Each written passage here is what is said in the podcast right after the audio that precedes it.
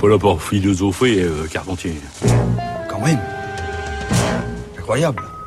Bonjour Anastasia. Bonjour Adèle, bonjour à tous. Souvenez-vous, c'était au moment des attentats du 13 novembre 2015. Jawad Ben Daoud était apparu à la télévision en disant qu'il avait effectivement logé deux personnes chez lui, mais qu'il n'avait aucune idée du fait que ces deux personnes étaient en réalité des terroristes armés jusqu'aux dents, prêts à passer à l'action à tout moment. Son interview avait fait le tour des réseaux sociaux, provoquant larmes, hystérie et rire, tout le monde se demandant s'il était effectivement complètement à la ramasse ou fou dangereux, ou même les deux à la fois. Le mystère reste à ce jour entier, d'autant que vendredi dernier, dernier jour d'audience de son jugement en appel pour avoir logé deux des djihadistes des attentats du 13 novembre, le même Jawad Ben Daoud a décidé de marquer les esprits. Celui qui a été relaxé en première instance avait la possibilité de s'adresser aux victimes qui se sont constituées partie civile.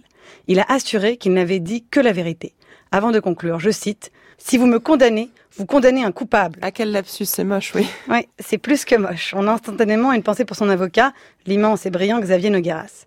En même temps que celui qui n'a jamais commis un lapsus, ici, jette la première pierre. Ensuite, évidemment, un petit lapsus en privé, ça n'est pas un grand lapsus en public. Pour vous en persuader, je vous propose un petit medley composé par l'émission Quotidien cet été. On peut commencer par Édouard Philippe, qui s'exprimait en mars à Saint-Denis. C'est une nation qui veut continuer à sucer de grands jours. Parce que la France est une nation, pardon, qui veut continuer à susciter des grands champions. Continuer avec cette adresse du président de la République le 19 septembre 2017 à New York. J'ai décidé qu'en novembre prochain, nous sortirons de l'état de droit. Mais avant cela, de l'état d'urgence, pardonnez-moi. Se délecter ensuite avec cette interview d'Éric Woerth en septembre dernier sur France Inter. On doit avoir une immigration euh, que l'on euh, que l'on méprise- maîtrise. Il y a des lapsus moins méchants, mais lapsus quand même, comme celui de Bruno Le Maire à l'Assemblée nationale en février dernier. avec le ministre de l'Intérieur Christophe Colomb, et dès que nous aurons l'intégralité des demandes, Gérard Collomb. D'autres lapsus sont carrément embêtants, comme celui d'Éric Ciotti sur Radio Classique. Nous avons euh, évoqué les sujets de fond euh, qui vont meubler, qui vont occuper euh, l'actualité euh, du candidat. Et puis, il y a ceux magnifiques sur les noms de famille. J'appelle Yannick Jadot. Ce que je vous explique, Jean-Jacques Gourdin. Bourdin, pardon. Christophe Castaner n'est pas en reste en termes de lapsus non plus. N'oublions pas que les attentats, notamment du Ramad, du, pardon, euh, du Bataclan, Thierry Solaire, de France Inter, lui, n'a peur de rien. Écoutez, d'abord, j'ai volé, j'ai voté la loi sur la moralisation. Le Deuxièmement. Oh, ah, j'ai dit j'ai volé. Ah, attendez, Christophe Castaner encore. les mots euh, du Premier ministre qui euh, met en œuvre cette polémique, cette politique.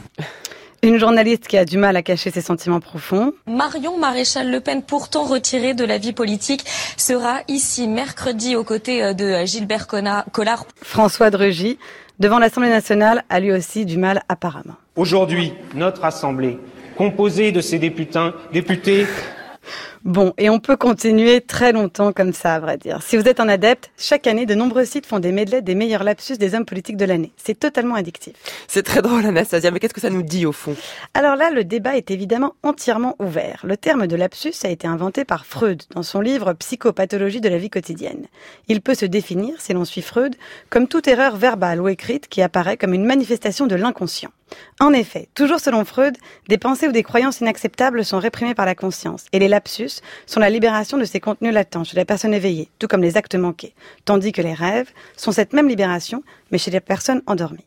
Un lapsus ne survient donc jamais au hasard, il témoigne toujours d'un conflit intérieur. En effet, le psychisme est divisé en trois parties, le ça, le surmoi et le moi.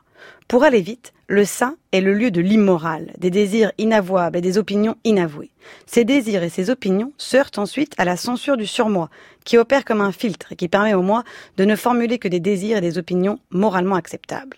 Il y a donc une lutte permanente entre le ça, qui n'obéit qu'au principe de plaisir, c'est-à-dire à cet inconscient qui ne cherche qu'à satisfaire ses pulsions sans tenir compte de la réalité, et du moi, qui obéit, lui, au principe de réalité, c'est-à-dire au conscient, qui cherche à s'adapter à la réalité et à ses exigences.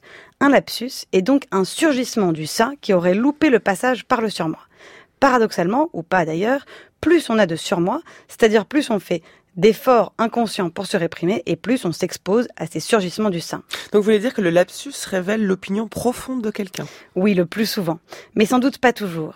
Les critiques de la psychanalyse ne manquent pas, et vous les connaissez. Karl Popper considérait ainsi qu'il ne s'agissait pas d'une science, tandis que le philosophe Alain s'inquiétait de ce que cette théorie déresponsabilise totalement l'homme. Sartre jugeait, lui, que cette histoire de censure n'était qu'une vaste supercherie.